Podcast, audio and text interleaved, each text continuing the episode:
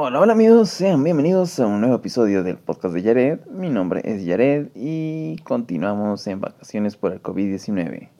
Ya sé que es cuarentena, pero pues no está muy productiva la situación, así que mejor decidí llamarlas vacaciones.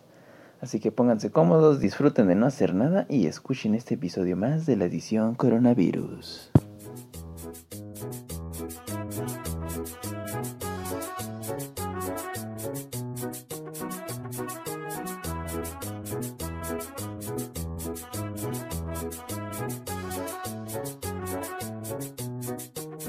¿Qué tal? Espero que estén teniendo un bonito fin de semana, inicio de semana o el día que sea. Igual todos los días parecen domingo.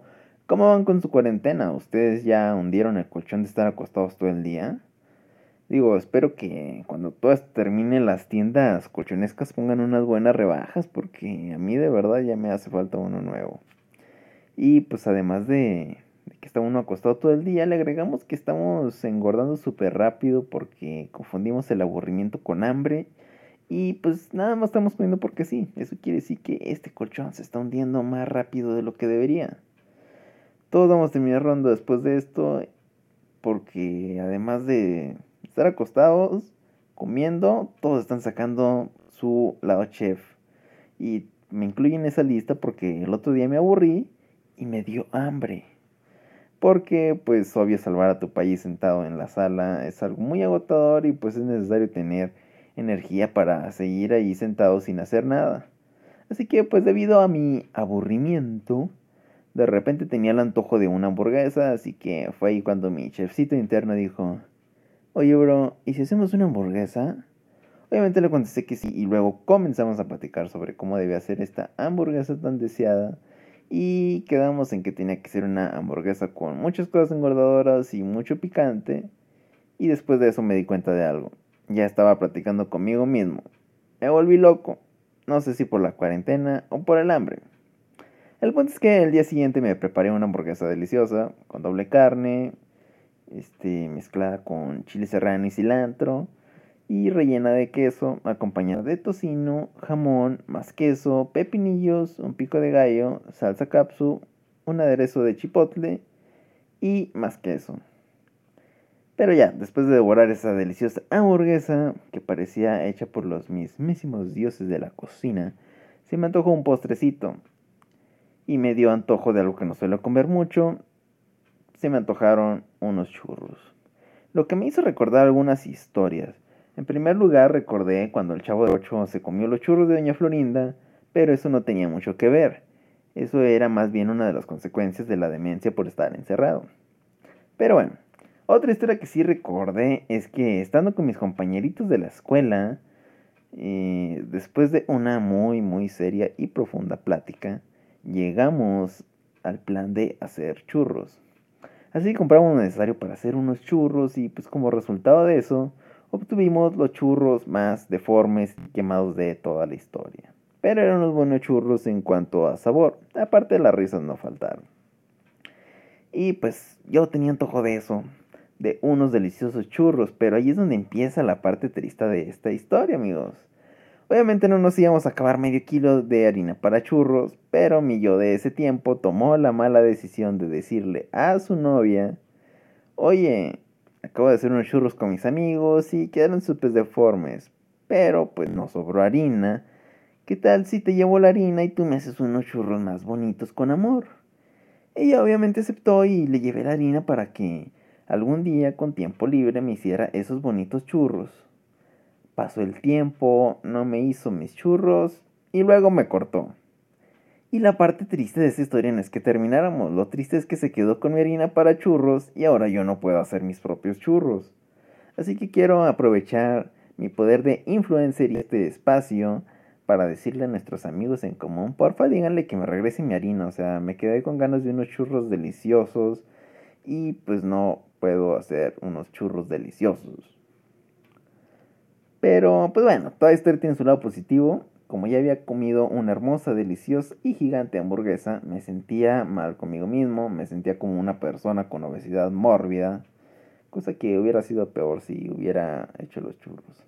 Pero bueno, como ya me sentía una enorme pelota de carne, pues me puse a hacer más ejercicio del que ya hacía para pues quemar todas esas calorías que ingerí por andar de aburrido. Y así fue como me di cuenta que ya no podía estar comiendo tanto en esta cuarentena.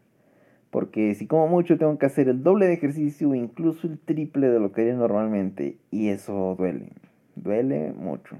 Así que pues prefiero comer más saludable para no sufrir tanto con el ejercicio. Además tengo una nueva amiga que me motiva a hacer ejercicio. Su nombre es Bárbara Regil. O sea, ella no sabe que existo, pero pues la mencionó en mis historias en Instagram, la vio y pues tomé eso como una señal de que ya somos amigos.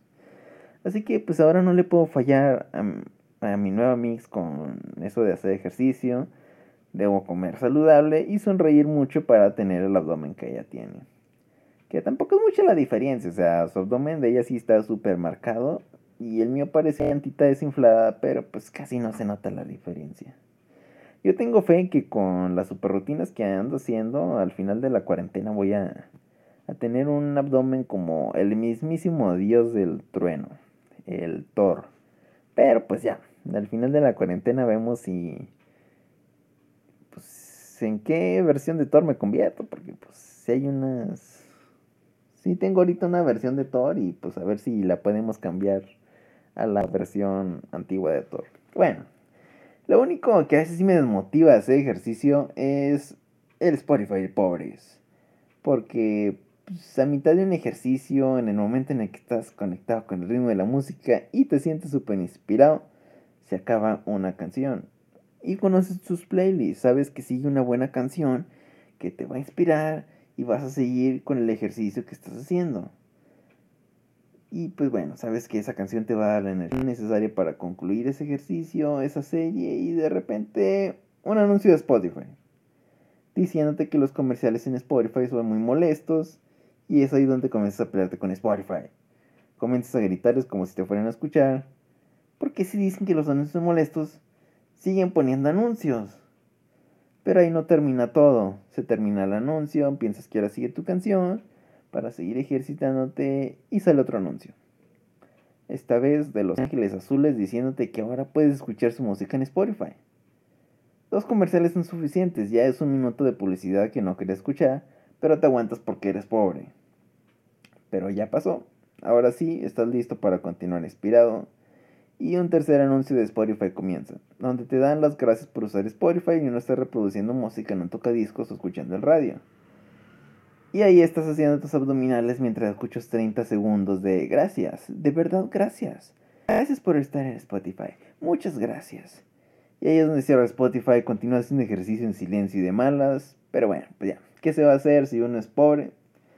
Solo espero que después de, esta cuarentena me haga famoso y pues ya poder cobrar por ser influencer y esas cosas. Y pues obviamente lo primero que voy a hacer es pagar el Spotify Premium porque odio los comerciales de Spotify. Y pues también otra opción puede ser que, a ver si ya con esto de que uno es influencer y acá, pues conseguimos un patrocinador que pague la cuenta premium de Spotify.